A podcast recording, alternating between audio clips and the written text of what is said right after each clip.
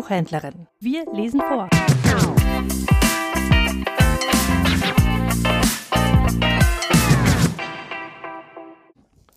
Der Büffelgeist. Ein Märchen der nordamerikanischen Sioux. Die ganz alten Leute berichten, dass einst eine Gruppe von Kriegern mit ihren Familien weit entfernt vom nächsten Lager ihre Zelte errichtet hatte. Gewöhnlich war diese Stelle eine der besten Jagdplätze des Landes. Doch in diesem Jahr wollten sich die Herden nicht einstellen. So herrschte bald Not und Hunger unter den Menschen, und besorgt sahen die Häuptlinge in die Zukunft. Nur die Kinder spielten wie immer außerhalb des Lagers und kümmerten sich wenig um die Sorgen der Eltern. An einer Stelle, an der früher einmal ein Tipi gestanden haben mochte, war die Grasdecke bis auf den letzten Halm verschwunden. Hier spielten die Mädchen und stellten sich vor, wie sie in einem Tipi die Wirtschaft führten. Mit einem Mal befand sich ein Junge unter ihnen, den sie vor dem nie gesehen hatten, und auf jeden Fall gehörte er nicht zum Lager.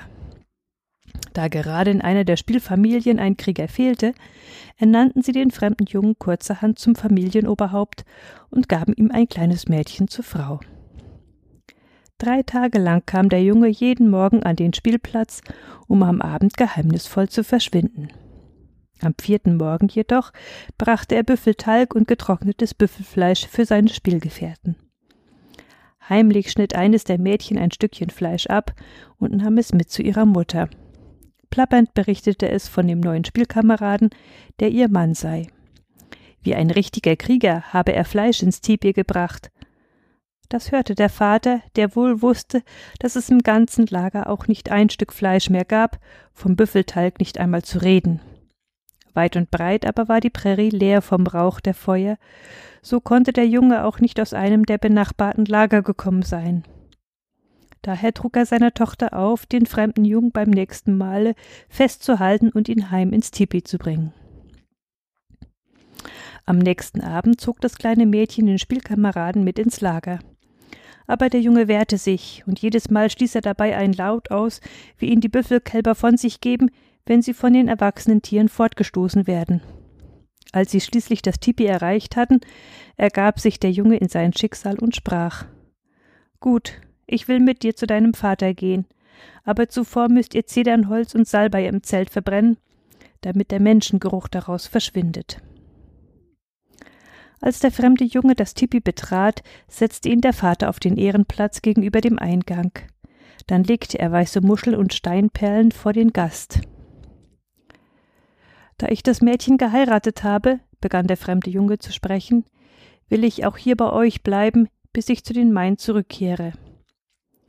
Denn das Annehmen der Geschenke und das Anbieten des Ehrenplatzes bezeichnen ja seit alters her den Bräutigam. Nicht lange danach ging der Junge eines Morgens aus dem Lager, und die Zurückbleibenden sahen plötzlich ein Büffelkalb fortlaufen. In der Ferne bemerkten sie auch eine Bisonkuh, die das Kalb zärtlich beleckte. Da wussten sie, dass ihr Gast kein gewöhnlicher Junge gewesen war, und auch der Vater war überzeugt, dass der neue Schwiegersohn dem ganzen Lager helfen würde. Niemand aber hörte, was die Mutter zu ihrem Sohn sagte, als dieser zu ihr zurückkehrte. Ich weiß, dass du bei den Menschen gewesen bist und ein Mädchen geheiratet hast. Nun geh nach Norden und suche deinen Vater auf, um ihm diese Nachricht zu bringen. Zuvor aber rolle dich in diesem Sumpfloch. Das Kalb rollte sich in dem sumpfigen Wasserloch und stand gleich darauf als erwachsener Bulle da mit blanken Hörnern und zottiger Mähne. Immer weiter nach Norden wanderte der Bisonbulle, stets auf der Suche nach seinem Vater. Er wusste, wie dringend seine menschlichen Verwandten die Herden nötig hatten, um nicht zu verhungern. Schließlich traf er einen alten Büffel. Enkel, redete dieser ihn an, ich weiß wohl, dass du dich mit den Menschen eingelassen hast. Sie sind heimtückisch und selbstsüchtig. Doch das ist deine Sache. Ich will dir von meiner Kraft geben, damit du mächtig wirst. Darauf legte er seine Schnauze auf die des jungen Büffels und blies ihm seinen Atem ein. Dann fuhr er fort. Dein Vater findest du im Tipi der Zaubertrommel. Folge nur ihrem Ruf. So kam der Junge schließlich zum Lager der Büffel. Dort ging ein alter Bulle mit einer Halskette aus weißen Muscheln im Lager umher. Enkel, so redete er den Ankömmling an, dein Vater erwartet dich, folge daher dem Gesang der Trommel. Darauf rief er mit tiefer dröhnender Stimme Der Sohn von Büffel, der Ausschau hält, ist angekommen. Der Vater des Büffelkindes ahnte, was sein Sohn von ihm wollte. Ich weiß, dass du im Süden unter die Menschen gegangen bist. Daher musst du für deinen Schwiegervater Fleisch beschaffen, wie es sich für einen Krieger geziemt. Zwei Tage über den morgigen Tag werden wir bei deinen Verwandten eintreffen. Wir wollen Adlerfedern und roten Stoff und blaue Kriegsfarbe für unsere Dienste. Geh und melde uns an. Da nahm der Sohn Abschied, um zu den Menschen zurückzukehren.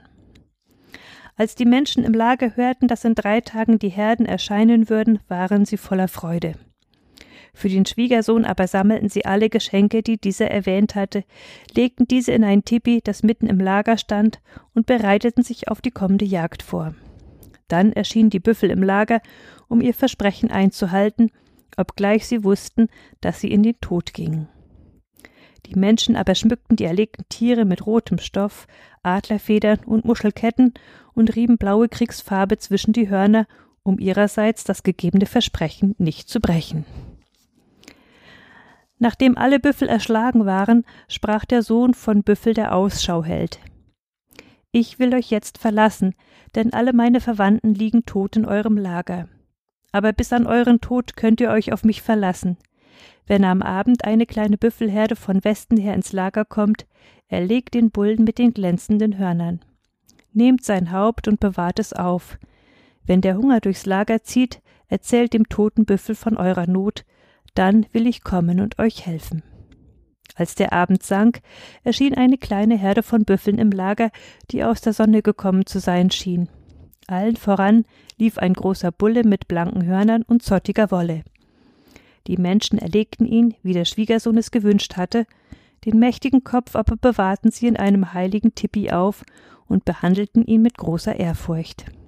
Wenn der Hunger durch die Lager ging, dann streuten sie blaue Erde auf das heilige Haupt, beteten zum Büffelgeist um Hilfe, und stets erschienen die Herden, um das Unglück abzuwenden.